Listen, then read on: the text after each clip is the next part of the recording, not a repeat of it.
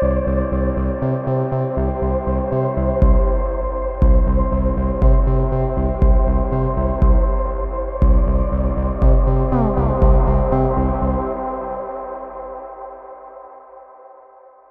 привет! Вы слушаете подкаст «Это базис». Меня зовут Александр Замятин. Я преподаватель. Еще когда-то я, когда мы начинали делать этот подкаст, был депутатом. Вот. Э, и сегодня у нас будет выпуск про пропаганду. Недавно у Юрия Дудя э, вышел ролик, э, который был озаглавлен, на его обложке было написано «Исследователи пропаганды». Э, это было очень интригующе, но внутри оказались не исследователи, а в основном журналисты, которые, ну, по-своему тоже ее, наверное, исследуют. И нам показалось, э, что тема не раскрыта, что Юрий Дудь не смог объяснить, э, как работает пропаганда все же, и какая ее роль в современной политической системе российской, мы решили э, докрутить и еще раз поговорить более основательно про пропаганду. А, поэтому есть сегодня два гостя. Один э, с нами в студии в Москве, а это значит, что раз мы в Москве, мы некоторые вещи не сможем называть своими именами и делаем наш традиционный дисклеймер. Но я думаю, все слушатели будут всегда понимать, что мы хотим сказать.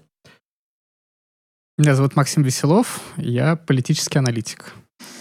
И у нас есть э, еще один гость, который дистанционно. Мы стараемся обычно записывать гостей, которые здесь в Москве и могут с нами в студии находиться, но э, этот гость нам показался чрезвычайно ценным, э, и мы решили, что ради такого можно и подключить дистанционно. Максим, привет. Да, привет. Э, меня зовут Максим Аляков, я политический социолог. Я занимаюсь исследованиями политической коммуникации, пропаганды и э, восприятием информации в авторитарных режимах. Угу. И я так понимаю, правильно будет тебя атрибутировать к проекту PS Lab, Public Sociology Lab? Э, ну, я являюсь научным сотрудником э, Института исследований России в Королевском колледже Лондона, да, и э, сотрудник лаборатории публичной социологии. У этих ребят есть классный телеграм-канал, я бы очень рекомендовал на него подписаться, он так называется PS Lab. Вот. Там много хорошего фундированного материала, в том числе про пропаганду, но не только, конечно. А, смотрите, у нас есть некоторые новости, э, прежде чем мы перейдем, собственно, к содержательному разговору о пропаганде. А, хорошие новости. Во-первых, мы наконец-то продались корпорациям. Э, вот. Мы очень долго к этому шли, набирали подписчиков, как бы, чтобы начать зарабатывать на вас бабки. И первая корпорация, которая нас купила, называется Barking Store. Вот. Э, вообще есть надежда, что э, все наши слушатели знают этот магазин, но если вы его вдруг не знаете, пожалуйста, найдите. Это на самом деле э, классный магазин веселой всякой одежды, э, специфика которого в том, что они э, помогают при этом животным. Вот, поэтому называется баркинг, да, как бы от слова лаять. Эм, значит, Баркинг Store завел у себя специальный промокод на скидку в 10%, промокод «Базис».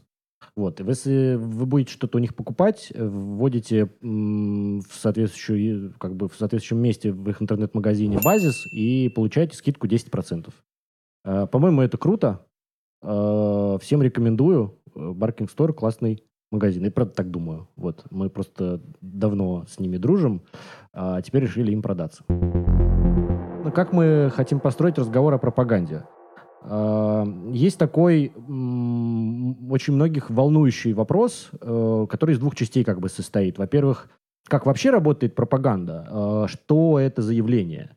А, понятно, что мы будем говорить в основном про российскую пропаганду, про то самое э, вот это вот все чудовищное всю эту массу, субстанцию, которая на телевидении, еще и в интернет выливается теперь. Вот. А многие хотят понять, как это работает. Это же выглядит настолько странно, вычурно и отвратительно, что вообще вот как бы удивительно, почему это такое влияние имеет на людей.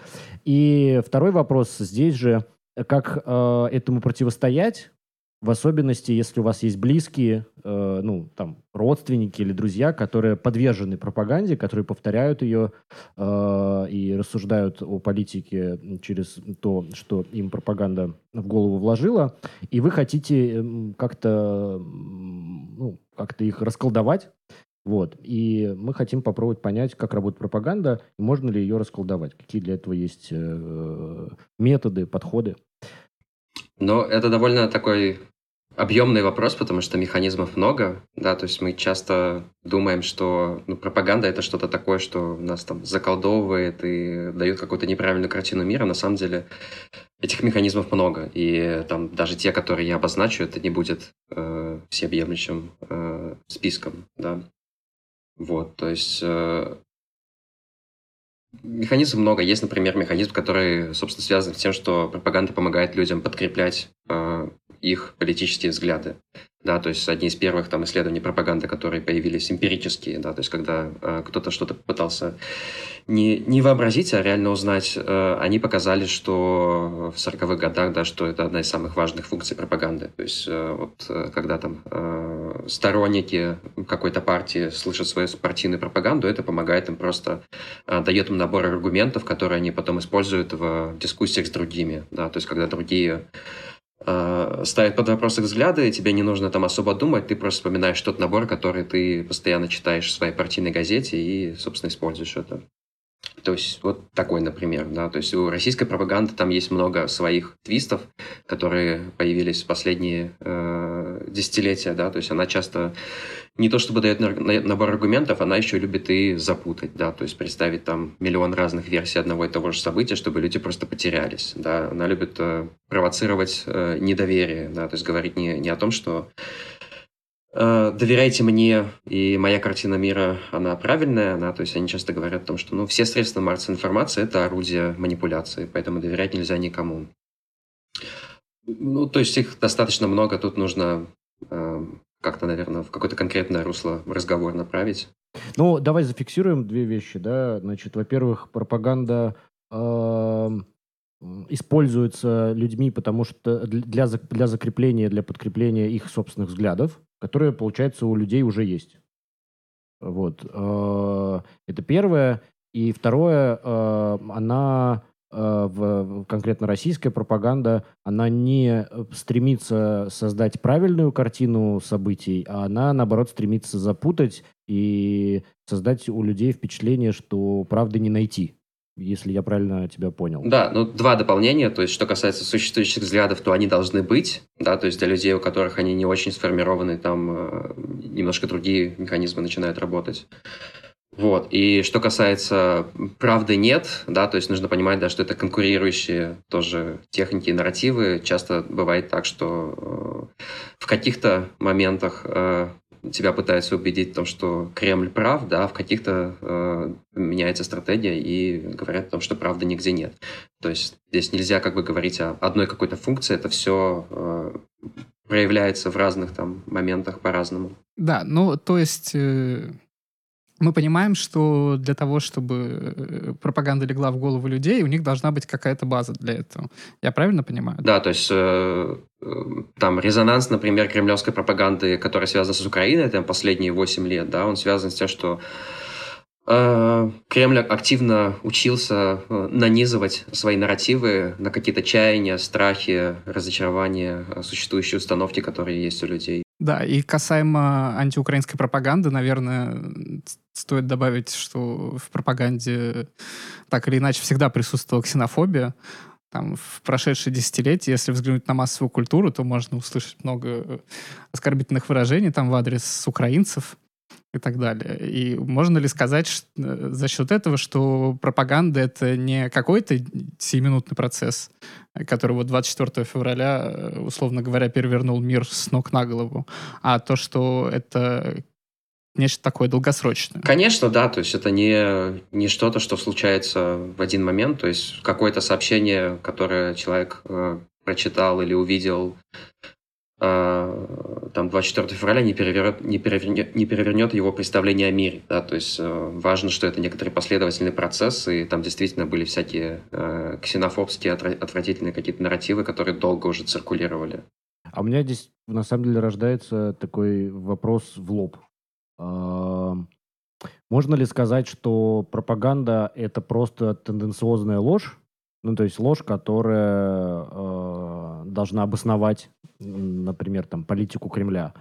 Э, и, соответственно, если это так, то э, для расколдовывания пропаганды нужно, ну, что, что можно противопоставить лжи? Только правду.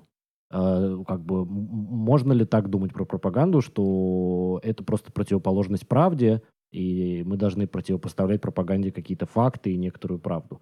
Или все устроено все-таки немножко сложнее? Ну, тут э, действительно достаточно сложная картина. То есть, э, с одной стороны, если там, допустим, э, ну, часто вот один из нарративов там, Маргариты Симонян, то, что нет никаких пропаганды и фактов, есть там разные пропаганды. Да? То есть, мы занимаемся тем же, чем занимаются CNN там, и другие западные, например, каналы.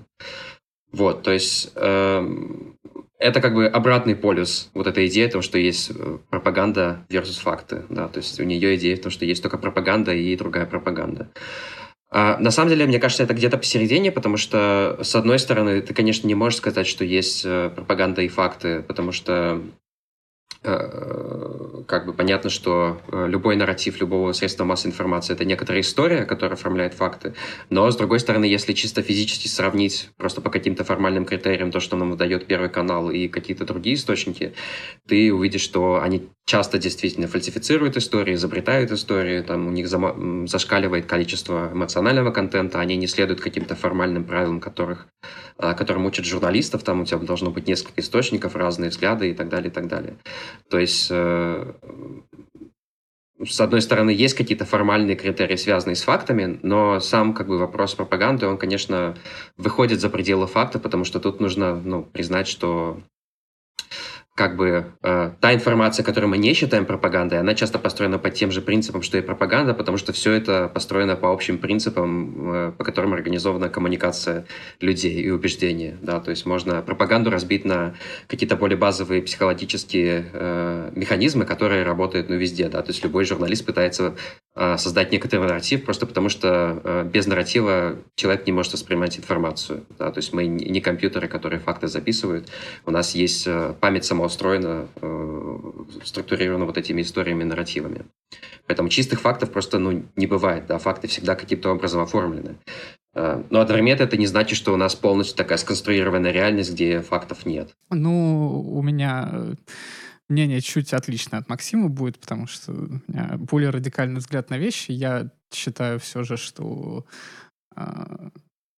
пропаганда, она представляет собой в первую очередь борьбу неких дискурсов э, в общественном пространстве, которые борются между собой за мнение. пропаганда — это как бы такой механизм э, репрезентации этих дискурсов.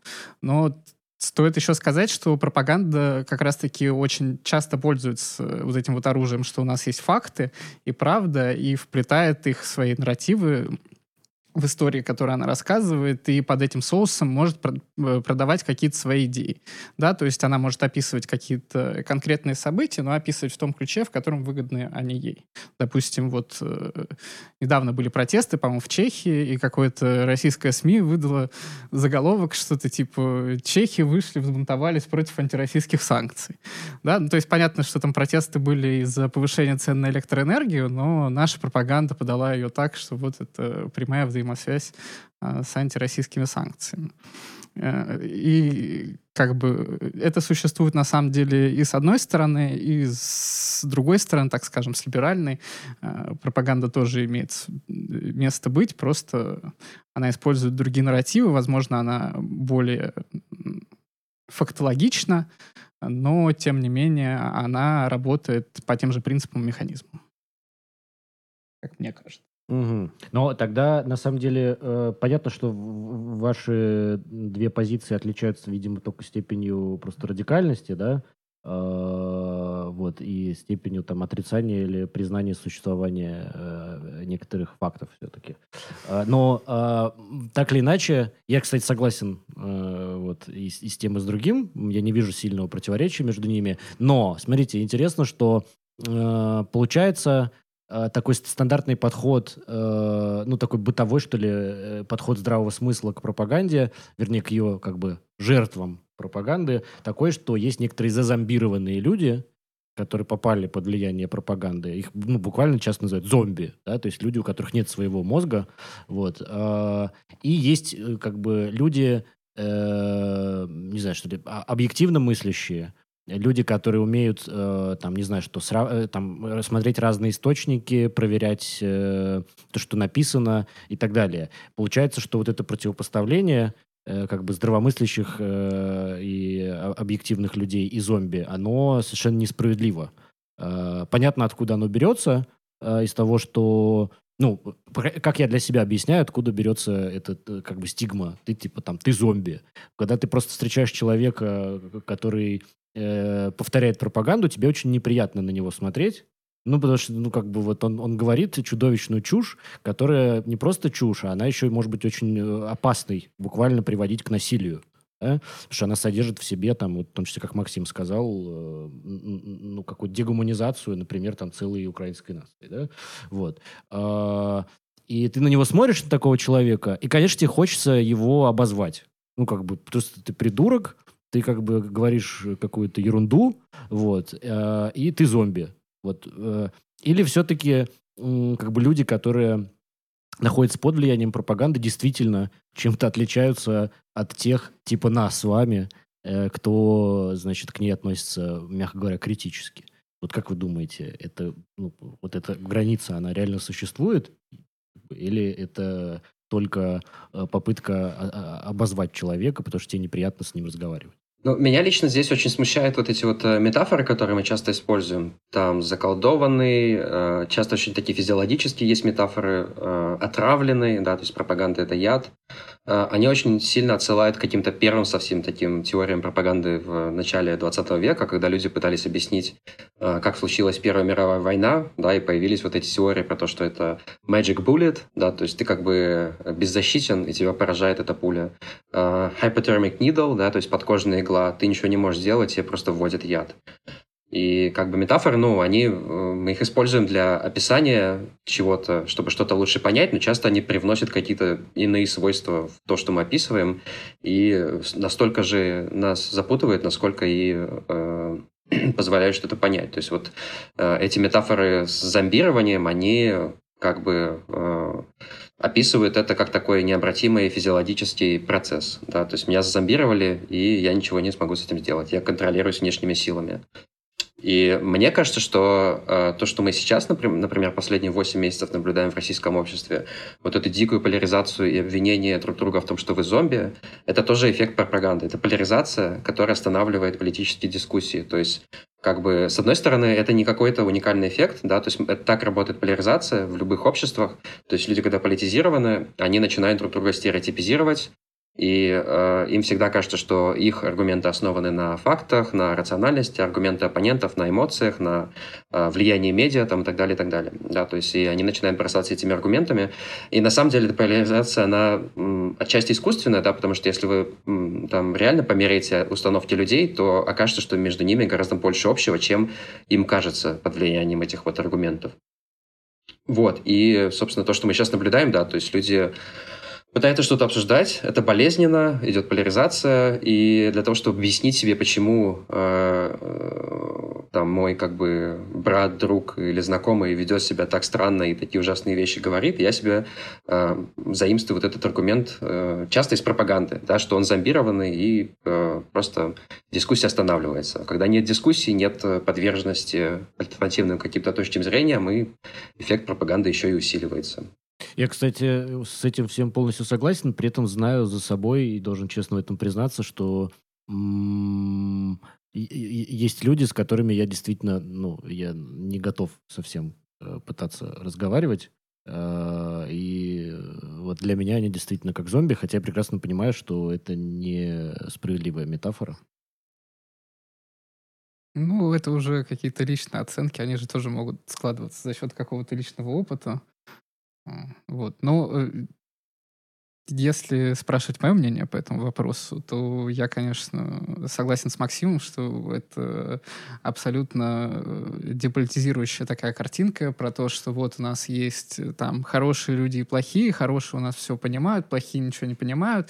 Ну, а как бы какое действие из этого дальше следует? Ну, давайте изолируем одних от других, разделимся. Э, вот, мы разделимся, власть станет жить проще. Как бы. Вот к этому ведет, мне кажется, вся эта поляризация. Угу. Ну и мы тут потихонечку подкатываемся к вопросу, который, может быть, большинство наших слушателей как раз волнует. Э, это то, как общаться с людьми, которые подвержены пропаганде, которые ее воспроизводят ну, то есть совершенно банальная, к сожалению, ситуация, да, там мои родители или мои дети, э, ну, чаще это родители, да, значит, э, там э, насмотрелись телевизора и спрашивают меня, где я был 8 лет. Да? Вот. И вообще там как бы поддерживают войну и повторяют мне какие-то тейки буквально из уст Соловьева. Типа, что мне делать? Просто от них там вообще... От... Ну, понятно, что иногда это, это чудовищная трагедия, семья там распадается и все такое, люди просто перестают общаться. А иногда люди хотят найти какие-то ключики к тому, чтобы переубедить такого родственника или там близкого человека. Э, вот и давайте, может быть, набросаем, какие есть э, если мы считаем пропаганду все-таки некоторым злом, э, то какие есть способы э, ее, ей, что можно ей противопоставить, я бы вот так сказал. Э, и я сразу вкину, ну, тут как бы есть несколько вариантов, которые я вижу существуют, и предлагаю нам их обсудить. Я сразу вкину вариант с такими методичками, может быть, вы встречали их, э, там, как, как, бы, вот, как разговаривать с, значит, там, зомбированным пропагандой родственником. И там буквально внутри некоторая э, техника, некоторая инструкция э, риторическая. Э, не знаю, видели такие штуки? Ну, я видел, но я серьезно к этому не отношусь. Вот у меня, смотрите, я что хотел с вами обсудить. У меня, например, это вызывает гигантский скепсис. Мне очень странно, что политическая позиция э, может зависеть от некоторой риторической техники, которая э, как бы, ну, просто от некоторой формы разговора.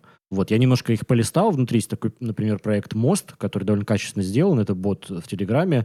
Я немножко полистал из, из интереса, как это устроено. И там, ну, там как бы даются варианты того, как надо и как не надо отвечать на типовые, в каких типовых ситуациях. Ну, типа, если мне э, мой батя говорит, где я был 8 лет, то не надо ему говорить, ты там козел. Ему надо сказать, и там дальше какой-то, значит, такой мягкий вариант.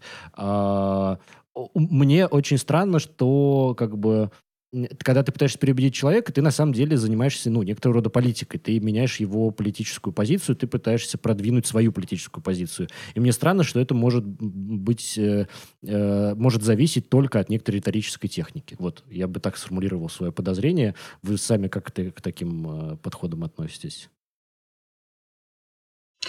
Ну, мы поздновато да, это обсуждаем, потому что это было очень популярно в первые месяцы войны, да, то, когда, когда эта проблема только появилась, и, собственно, люди начали искать какие-то ответы, и что вообще делать. И появилось, да, два, мне кажется, два типа гайдов есть. Один — это какой-то, какие-то общие подходы, да, то есть как э, говорить, э, если ты, э, как сделать так, чтобы ты не выгорел после таких разговоров, да. И э, были еще конкретные вот эти вот риторические стратегии, списки фактов, да, что сказать, если человек сказал, где, а где ты был 8 лет последние. Вот. Э, я как бы сдержанно, скажем так, к этому отношусь, потому что, с одной стороны, я понимаю, что э, понимаю твой скепсис, да, по отношению к тому, что это набор каких-то технических приемов. С другой стороны, ну, э, риторика, политика это тоже часто э, как бы целая наука, да, то есть там кому, какой-нибудь комьюнити органайзинг, это ты не, не, не сходу в голове своей придумываешь, как это все делать, да, то есть есть как бы огромные традиции политические. Риторика это тоже целая область э, там исследований и практики.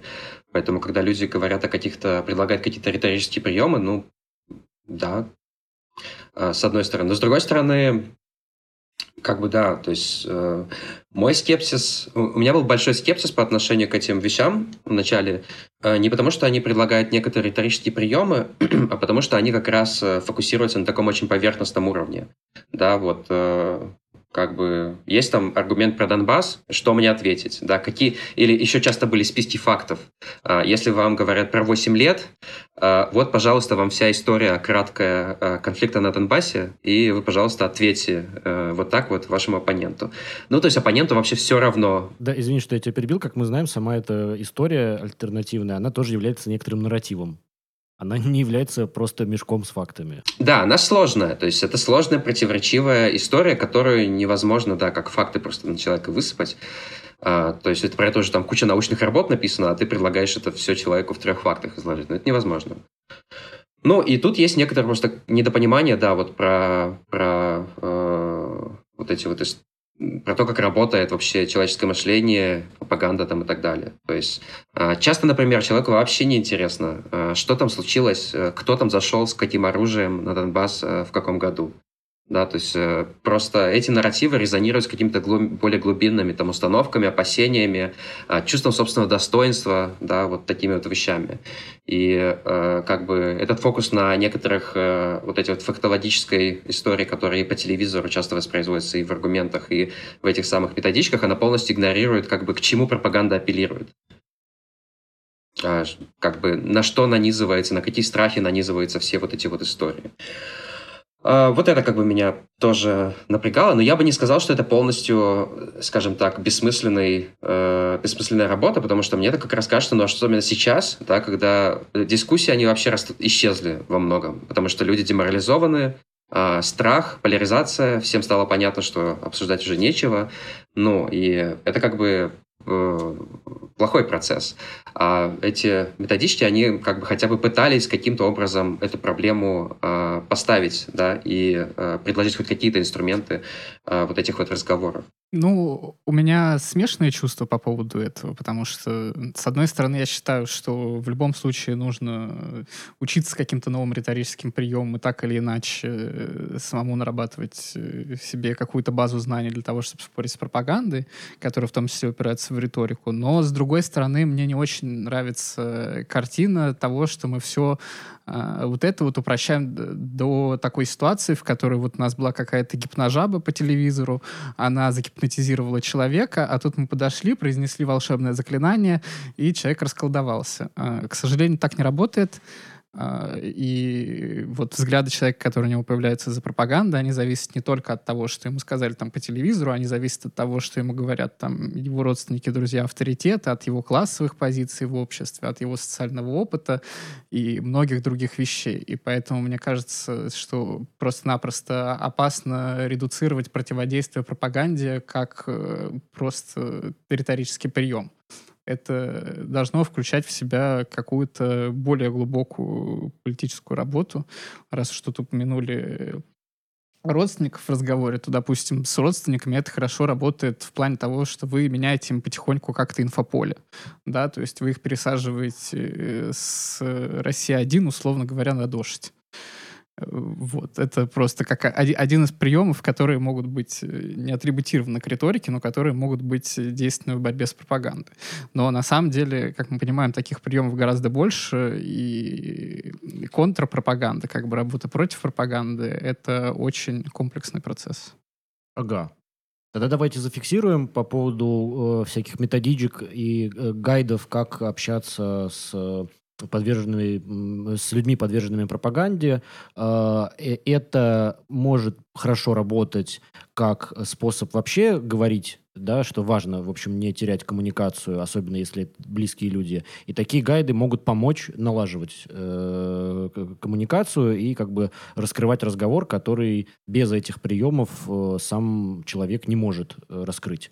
Это хорошо. Э, это плюс. И к тому же э, подчеркнем, что действительно в политике есть важная роль у риторики, у того, как вы упаковываете свое послание другим людям, и эти гайды могут, э, скажем так, повысить эффективность, вашу риторическую эффективность в вашей политической работе. Но одновременно зафиксируем тоже, что наивно было бы думать, что эти гайды как бы заменяют э, политическую работу как таковую, что они являются некоторым э, ну, как бы таким лекарством, которое, вот как Максим сказал, позволяет там как-то расколдовать с помощью какой-то последовательности действий, расколдовать человека. Да? Это было бы слишком наивно, и, и э, это держится на неправильном представлении о том, как работает пропаганда. Окей, у меня есть следующий э, пример как бы того, как работать э, против пропаганды, и это, собственно, то, что можно назвать контрпропагандой.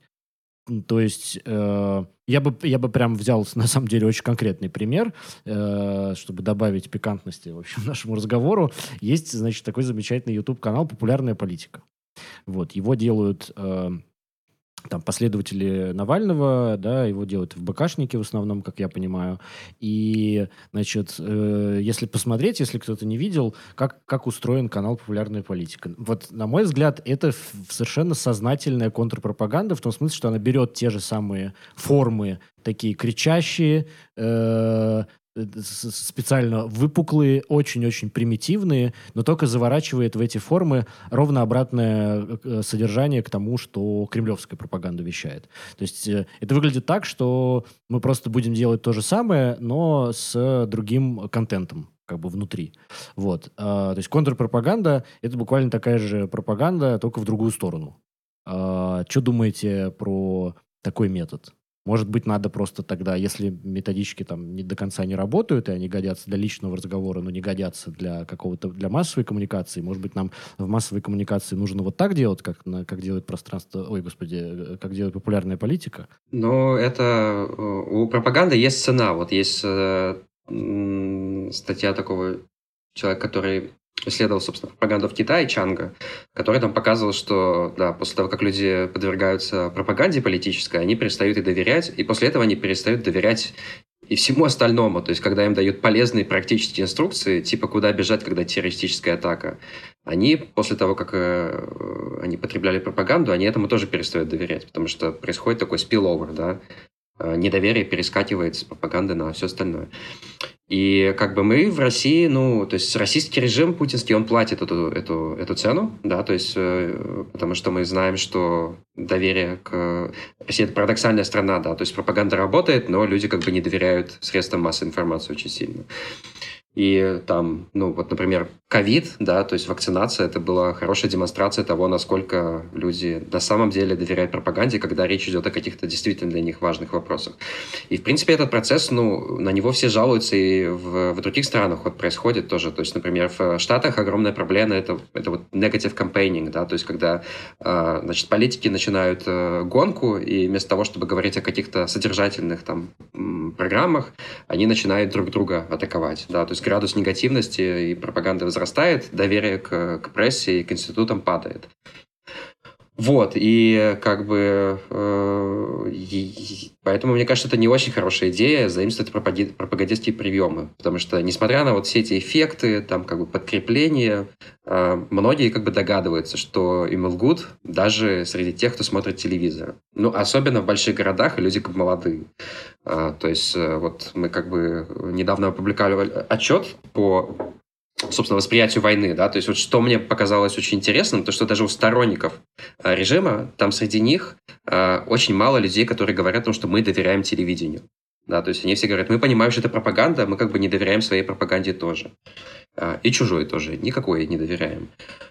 Поэтому стимулировать недоверие – это как бы проблема как раз э, с всеми текущими, к разными подходами контрпропагандистскими, не только вот такими, когда ты там пытаешься э, тоже все выпукло рассказывать, но когда людям дают э, доступ к качественной информации. Это на Западе популярна такая идея, да, то есть давайте дадим им доступ к Deutsche Welle там, и так далее, и так далее, да, чтобы прорвать этот пузырь дезинформации кремлевский.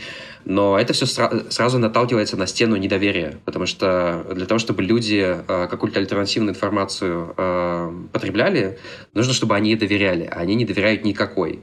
И как бы еще больше стимулировать недоверие, ну, это игра на руку как бы Кремлю, который так ее э, недоверие стимулирует. У меня на самом деле нет четкого ответа на этот вопрос. Я не могу точно сказать, хорошо это или плохо. Наверное, это хорошо с той точки зрения, что такая контрпропаганда, и, по крайней мере, то, что делает популярная политика, она позволяет развить какой-то грубо говоря, контргегемонный дискурс, э, выработать новый язык общения для людей, дать, дать его им. Но с другой стороны, вот как я опять приводил пример с тем, что можно пересадить родственников с России один на дождь, э, мне кажется, что вот такие медиа, они работают как раз на том, что есть какое-то доверие формату определенному. То есть вот эти вот спикеры постоянные в студии, гости у них, эксперты и так далее. И мне кажется, что зависимость э, от такой подачи информации и доверия ей, они играют очень большую роль в популярности всего этого. И, наверное, это очень важно с точки зрения того, что для того, чтобы... Если у нас не получается пропаганду сейчас выключить просто-напросто как-то по кнопке, то создать какое-то свое лоно пропаганды, куда мы будем переманивать людей, угу. условно говоря. Ну вот у меня самого тоже такое двоякое впечатление от контрпропаганды в стиле популярной политики, а, потому что, с одной стороны, надо признать, что в этом есть довольно высокая эффективность. То есть у них много зрителей, у них много просмотров, много подписчиков, и они действительно, ну, как бы конкурируют э, с, не знаю, там, с условным Владимиром Соловьевым. А, вот. Причем, а, я так понимаю, что сознательно как бы сама концепция их канала, ну, это просто такой один из примеров, да, просто самый яркий. Сама концепция их канала подразумевает, а, что надо завоевывать, э, отвоевывать как бы аудиторию Э, прямо э, вот, вот аудиторию э, у, там, у Соловьевской Киселевской пропаганды. И то есть это, это канал, который хочет дотягиваться до вообще до всех жителей страны. То есть, условно говоря, у тебя есть, допустим, СМИ, типа, не знаю, новой газеты или там «Дождя», которые заведомо понимают, что их целевая аудитория, она очень ограничена. Они ее себе хорошо представляют, она небольшая. Вот, она, ну, как бы, новая газета, может быть, очень хотела, чтобы ее вся страна читала, да, но она там а, адекватно понимает, что такого не будет никогда, потому что она не для всей страны написана. А популярная политика сделана так, чтобы ее могли смотреть вообще все. Вот. И надо сказать, что некоторые действительно там как бы, с этой точки зрения что-то достигается. Но мне кажется, что тут есть трейдов. То есть как бы ты дотягиваешься до большого количества людей, но теряешь, делаешь это ценой того, что ты теряешь в содержании. И я в какой-то момент просто перестаю понимать, а зачем нужно как бы говорить все то же самое, только в обратную сторону. Ну, как бы меня это начинает вызывать как бы какое-то опасение, что если это по форме тот же самый Соловьев, только как бы в костюме Любови Соболь, то что-то как-то, как бы, я не знаю, надо это вообще или нет. Вот. Ну, понятно, что ответ будет э, со стороны сторонников такого формата, ответ будет такой, ну, мы хотим победить, мы готовы использовать разные методы. Типа, если мы хотим победить Геббельса, надо как бы научиться так же мощно хреначить, как Геббельс. Вот, как бы на каждого Соловьева у нас должен быть свой контр Соловьев. Вот.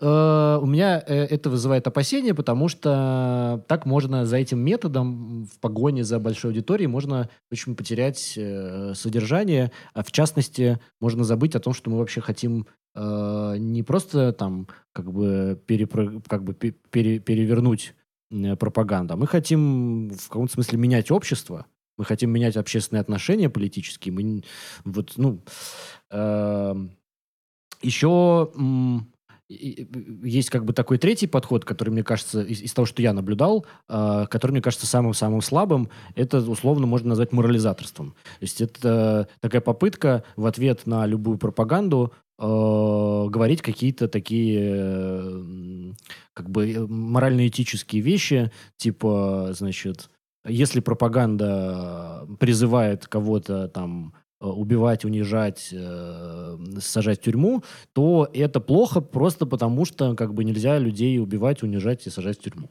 Вот, типа, просто надо не делать плохие вещи и делать хорошие вещи.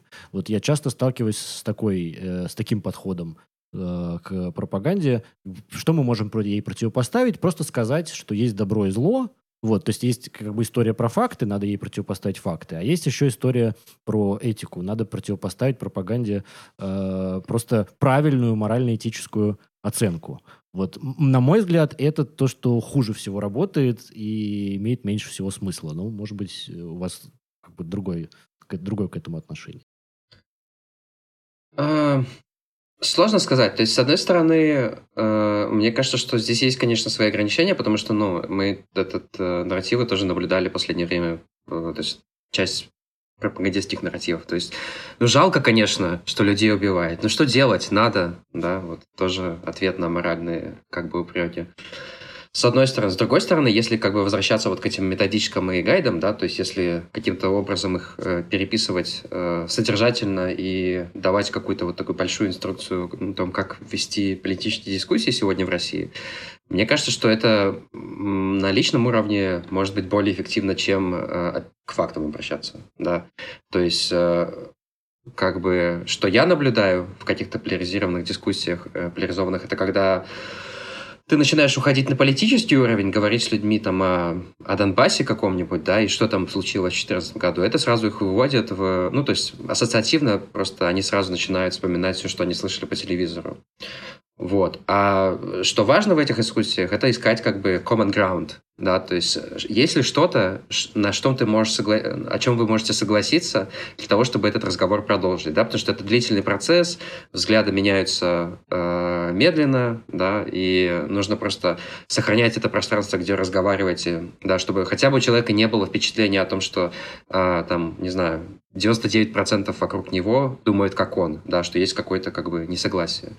И здесь э, вот эти вот моральные какие-то штуки, типа, ну, убивать людей плохо, люди же умирают, они хотя бы являются некоторой такой общей зоной, с которыми, ну, то есть это вещь, с которой э, человек, который смотрит телевизор, он тоже согласится, да, и дальше можно этот раз, э, момент как-то проговаривать и разрабатывать. А, мне вообще кажется, что вот эта вот морализующая позиция — это какой-то сигнал такого бездействия, возможно, нежелание брать ответственность. То есть человек себя ставит выше всей этой дискуссии, говорит, что э, вот я не хочу во всем этом раз, разбираться, э, условно говоря, убивать плохо, там, Э, воровать плохо, но вы делать, что хотите, главное, меня не трогайте. Вот главное, чтобы человеку не пришлось брать ответственность за то, чтобы вырабатывать какое-то собственное мнение и идеологическую базу под то, почему убивать это плохо. Угу. Ну тут, смотри, э, обрати внимание, а, Максим сказал интересную вещь, что моральные аргументы, отсылка вообще к, к, к добру и злу, это может быть common ground. Да? Это может быть способом э, найти э, какое-то общее место для разговора с человеком с совсем-совсем другими политическими взглядами. И это типа хорошо. Ну, я согласен, да, то есть если вы нашли такой островок, на котором вы оба можете стоять и разговаривать, смотря друг в глаза, это уже хорошо. А, то есть common ground э, нужно. С другой стороны, мне как раз действительно кажется, вот как Макс ты сейчас сказал, что морализаторство, оно чаще направлено не на поиск common ground, а именно на, как бы, на, свое превосход... на демонстрацию своего превосходства, которое как раз выбивает эту почву э, вашу общую. Ну, то есть, когда человек к тебе приходит и говорит, ты просто дурак, и убивать плохо, он не пытается найти с тобой о, вот этот вот островок для разговора, да, а он, наоборот, ставит себя выше тебя и почему-то считает, что он владеет такими э, моральными истинами, а ты не владеешь. И он как бы, ну, как после этого с ним разговаривать, если он, ну, не, не считает, что ты морально полноценный субъект, и он может тебе такие, тебя поучать, как бы. То есть морализаторство могло бы быть, наверное, поиском common ground, но, по-моему, оно чаще работает именно что против этого, наоборот, э, на увеличение дистанции. Но это зависит от того, какие цели у нас. То есть мы, мы просто немного, мне кажется, Э, о каких-то неопределенных очень вещах говорим, то есть о какого, какой, какого рода морализаторство и мораль мы имеем в виду. Да, то есть если это какое-то там белое пальто, да, то есть это одно дело. То есть понятно, что это стратегия э, как бы человека выразить там свое какое-то моральное превосходство. Да. Э, в этих дискуссиях я как бы уже э, по умолчанию предполагаю, что ты как бы себя ставишь в позицию агитатора, да, и ты, твоя цель в них не, не выразить свои какие-то моральные э, превосходства и сделать себе хорошо. Это уже прагматическая ситуация, когда ты пытаешься чего-то добиться. Вот. И там... То есть тут как бы уже по, по умолчанию это ситуация, где ты э, выполняешь какую-то работу, а не, э, не выражаешь свое моральное превосходство.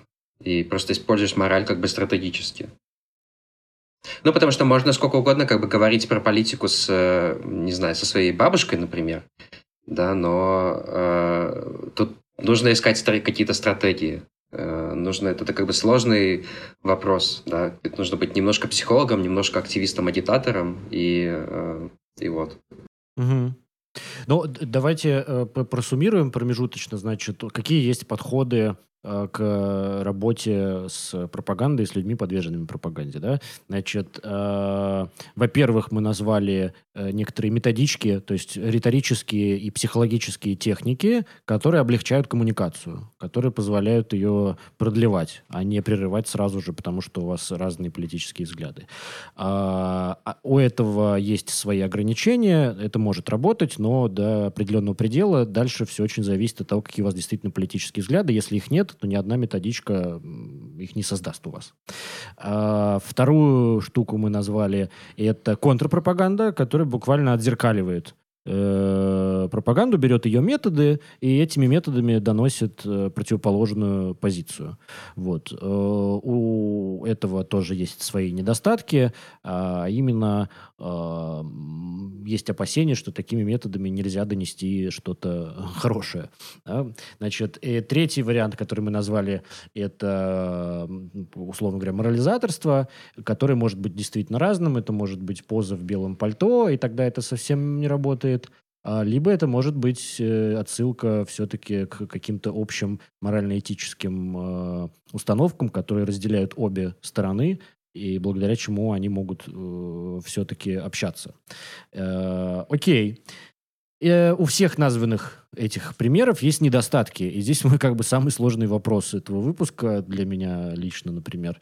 А, что мы можем предложить? Есть ли какая-то более, какой-то более удачный подход к работе с пропагандой. Вот и Максим имеет право, как исследователь, сказать, смотрите, я ничего не буду предлагать, я исследователь, я как бы академический человек, я как занимаюсь наукой, мне нужно к этому подходить объективно, беспристрастно, я просто разбираюсь, как это работает.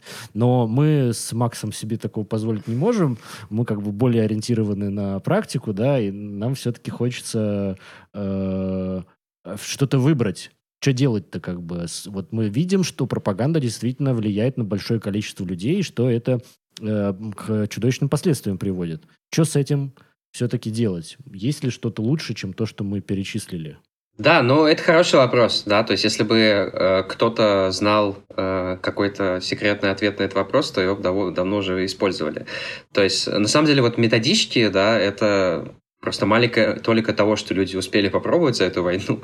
Ну, особенно, э, как бы... Э, Тут, например, на, на Западе были как бы миллион разных проектов. То есть были идеи, давайте всю западную прессу переводить на русский, чтобы люди читали, а не Кремль смотрели. А, были идеи вообще там э, вот эти вот э, целевую рекламу делать, да, то есть э, были большие деньги инвестированы в то, чтобы людям там в России в Фейсбуке показывали ссылки на, на BBC, а не на какую-то коммерческую рекламу. То есть появились даже, появились даже сервисы, где можно вообще из любой точки мира позвонить на рандомный номер в России и поговорить про войну или послать сообщение. То есть там кто что только не придумывал. Да, ну, мне кажется, что вот то, что Макс сказал с самого начала, это как бы, наверное, самая эффективная вещь. То есть, если у человека на повседневном уровне э, появляется э, какая-то альтернативная информация в информационном пространстве, с которой он сталкивается каждый день или какое-то количество раз в неделю, то вот это уже очень много меняет. То есть, на самом деле, дискуссии, они как бы хороши, они могут расшатывать позицию, особенно если ты ведешь их долго, и это некоторый важный инструмент, но если после этих дискуссий человек э, каждый вечер все равно смотрит Соловьева, то это будет не очень хорошо работать. То есть э, что-то нужно сделать в первую очередь с информационным пространством, да, чтобы у людей это было... Но из... излучатель, да, как бы отключить нужно, это важно. То есть э, это не значит, что при отключении излучателя все сразу станет очень хорошо, да, но просто проблема с этими, с медиа не в том, что, даже не в том, что это, в том, что они встроены в повседневную рутину людей, да, то есть почему люди используют, э, например, э, топ-5 в Яндексе, Потому что они гуглят в Яндексе, и потому что они почту там проверяют, да, потому что это часть вот такой практической рутины. Почему люди смотрят телевизор? Ну, есть там какие-то новостные наркоманы, которые просто угорают по Соловьевым. На самом деле они просто там пришел, готовишь ужин, включил телек. И вот на этом повседневном уровне нужно придумать какие-то способы, как туда встраивать альтернативную информацию. Это как бы гораздо сложнее, чем э, отключить излучатель и вести дискуссии. То есть э, тут называется affordances, да, то есть э, какие конкретные функции в моей повседневной жизни практически и материально выполняют средства массовой информации. И часто именно они притягивают людей к потреблению информации.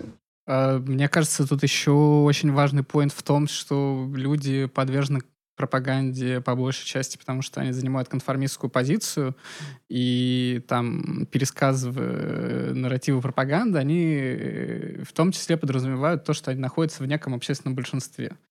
У нас вот, вот есть какой-то общественный консенсус, и он заключается вот в этом нарративе, который они продвигают, этот пропагандистский нарратив условный о котором мы говорим. И очень важно, мне кажется, людям вокруг э, показывать то, что есть вообще альтернативные точки зрения, есть люди, поддерживающие эти альтернативные точки зрения, и на самом деле там у пропаганды никакого большинства нет, если выключить телевизор и поговорить с людьми, но, к сожалению, она просто работает так, что она заставляет постоянно смотреть телевизор, не разговаривать с людьми, жить в этом э, мире, ну, теперь она приняла еще более изощренную форму, потому что там и в Телеграме, как бы, если что-то захочется почитать, и на новостном портале каком-нибудь зайти новости почитать, тоже можно, конечно, впитать вещи похуже Соловьева и Киселева.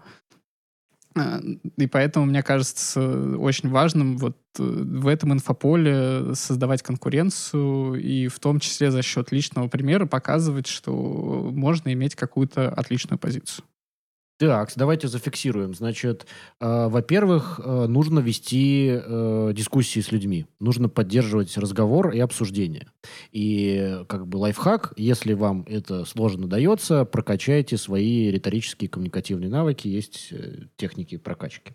А, второе. Э, нужно действительно как бы э, нейтрализовать излучатели, но мало того, нужно создавать некоторую э, информационную инфраструктуру, которая бы дотягивалась до людей в их повседневных рутинах да, которое бы создавало людям э, такое э, предложение, э, которое могло бы конкурировать с тем, что сейчас научилась э, как бы э, кремлевская медиа-империя делать.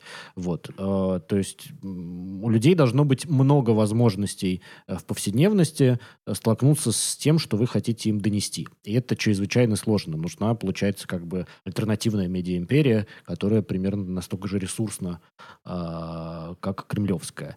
Э, затем э, прозвучало предложение о том, что нужно стараться разбивать иллюзию, э, которая создает пропаганда о том, что э, человек находится в большинстве, и э, что если э, то, то, что звучит в пропаганде, является позицией подавляющего большинства э, людей в стране. Это не так это иллюзия, которую специально очень технично создает пропаганда, и нужно ее разрушать. Нужно стараться демонстрировать э, человеку существование на самом деле некоторого плюрализма, который э, ну, невозможно отменить. Мы все еще хочется верить, что он э, существует.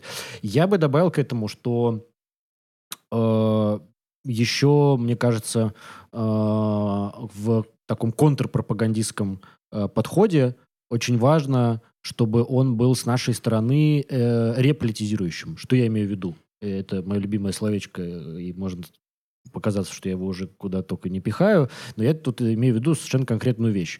Мне кажется, что кремлевская пропаганда, ее очень важное свойство в том, что она м- демобилизует людей да, не, не, не в армейском смысле слова, а в смысле деактивирует. Она ориентирована на то, чтобы человек не вставал с дивана чтобы у человека было полное ощущение, что не надо ничего ни в коем случае делать. И это ее, кстати, подводит, потому что когда надо мобилизовать людей, и в общем смысле слова, и в конкретно э, военном, э, это не получается, потому что вы приучили людей сидеть на диванах и как бы никуда не ходить, ничего не делать, деятельно никак э, не заниматься политикой. Когда вам вдруг надо от них, чтобы они занялись политикой, это не получается. Так вот, э, наша как бы э, контрпропагандистская работа, она должна быть, на мой взгляд, направлена на то, чтобы активировать людей. На то, что, не только на то, чтобы с людьми говорить, то есть все, что мы предыдущее мы озвучивали, это скорее про э, про в чистом виде речь, да, про разговор. А еще и на то, чтобы что-то делать. То есть я хочу сказать, что к контрпропаганде нужно прикручивать э, какие-то варианты дальнейших политических действий. То есть, условно говоря, ты можешь действительно поговорить с э, приятелем и создать у него, заложить ему в голову сомнения в вашем разговоре, в том, что вообще Соловьев или Киселев там правы, а может и нет, а потом вы с ним расстались, разошлись по своим делам, и если дальше ты ему не предложил какое-то политическое действие, которое в связи с этим можно сделать, то, скорее всего, им будет плохо усвоена твоя контрпропаганда, и у него в голове просто останется там два конкурирующих нарратива, ни один из которых, возможно, он даже и не захочет принимать после этого. А если ты с э, своим приятелем э, поговорил, э, заложил ему в голову сомнения, а потом сказал, а приходи, у нас будет какой-нибудь политический движ, не знаю, условно, у нас будет э, какая-нибудь акция или у нас будет какая-нибудь избирательная кампания, где можно будет что-то делать. Вот, э, не знаю, там мы будем, у нас будет вечер поддержки политзаключенных, мы будем писать им письма. Вот если после этого ты еще можешь предложить какое-то действие, э, то это сильно повысит эффективность, и это то, что существенно отличает кремлевскую пропаганду от того, что мы хотим ей э, противопоставить. Да, я полностью согласен. То есть, на самом деле, это, мне кажется, вообще чуть ли, чуть ли не самая важная связь между политической апатией и, и пропагандой, да, потому что она часто как бы питается апатией и производит апатию в ответ. И э, как бы вот эти вот э, люди воображаемые, с которыми мы постоянно дискутируем, и которые там 8 лет вспоминают, это относительно небольшое количество людей. А большинство это все-таки люди, которые с какими-то неоформленными установками. И с ними проблема заключается не в том, что ну, они даже с тобой в какой-то момент ты с ними это обсуждаешь, они с тобой могут согласиться, но дальше они тебе задают вопрос, а что делать дальше? А, а, а что ты от меня хочешь-то, да? И у человека просто нет никакого политического опыта, он не может себе представить ситуацию, в которой он там выходит на митинг или клеит стикер, и э, в этом в этом как бы главная преграда, да, то есть а дальше куда идти, то есть что ты от меня хочешь, чтобы я сделал, и тут, конечно, да, вот здесь э, нужно думать о том, какие конкретные действия предлагать, да, то есть какое действие было бы комфортно для человека, у которого просто ноль опыта в политике, дикая боязнь, да, политика грязное дело, там и так далее, и так далее. А, какое действие он может совершить после того, как там вы поспорили про пропаганду, он в чем-то с тобой согласился. Угу. Ну да, то есть к последнему я добавлю, что должен быть очень низкий барьер для входа. А, то есть не нужно предлагать человеку сразу что-то очень сложное. Вот. А, окей, давайте, наверное, на этом будем заканчивать. А, честно говоря, я должен признаться, что у нас в плане была вторая часть этого разговора. Мы хотели поговорить о том, какое место пропаганда занимает в политическом режиме, э, в путинском, как бы, вот с точки зрения политической теории. Да? Но она не поместилась сюда. Вот, у нас э, законч... заканчивается время, и я надеюсь, что мы к этой второй части как-нибудь вернемся в другом выпуске. Вот, э, я предлагаю пока на сегодня на этом закончить. Спасибо, Максим и Максим. По-моему, было... Э, мне лично было супер интересно. Я, мне казалось, что и так все понятно, о чем мы поговорим. А сейчас я понимаю, что я какие-то новые штуки для себя услышал. Надо подумать. Э, если у вас есть какие-то финальные тейки, их сейчас самое время произнести. Макс? Э, что можно сказать? Прививайте позитивный политический опыт, меняйте инфополе вокруг своих близких, знакомых, друзей. Э, учите новые вещи для себя, открывайте новые риторические приемы и переубеждайте людей. Да, спасибо да, мне было очень интересно. Но для меня вот э, вопрос как бы э, списка действий с низким барьером, который может, э, можно кому-то предположить, предложить, мне кажется, вот надо над этим подумать. Это важный вопрос. Угу. Да, я тоже закончу акцентом на то, что с пропагандой надо бороться не только в мире идей, слов и, собственно, в мире информации, но прежде всего с ней надо бороться э, в мире действий, в материальном мире. Э, в том смысле, что невозможно победить пропаганду такой же пропагандой. Ее можно победить э, некоторым действием в реальном мире, э, некоторым реполитизирующим э, действием, которое требует э, гораздо больше работы, чем просто работа внутри инфополя. Вот. Недостаточно придумать э, хорошие контрнарративы, хотя это необходимо. Нужно еще создавать политическую инфраструктуру, создавать возможности что-то делать за пределами инфополя. Вот мне кажется, что это решающая вещь. Э, окей, на этом мы закончим. Подписывайтесь на PS Lab. Подписывайтесь, кстати, и на нас во всех э, соцсетях в Инстаграме. Мы теперь есть в Твиттере. У нас появился отдел Твиттера. Если вы пользуетесь Твиттером, э, пожалуйста, найдите там базис и подпишитесь. Вот. Там э, все очень специфично. Там вообще все не так, как у нас в Телеграм-канале. Вот. Э, значит, если вы смотрите в Ютубе, прямо сейчас надо тыкнуть э, на кнопочку для подписки и поставить лайк. Это помогает алгоритмам Ютуба продвигать э, э, наш канал и этот конкретный ролик. Вот. А, в Телеграме обязательно подпишитесь. Я вообще не понимаю, как можно нас слушать и не быть подписанным на нас в Телеграме, на наш канал. Вот. А, это базис. Все. Все. Это база. И это главное. И это основа.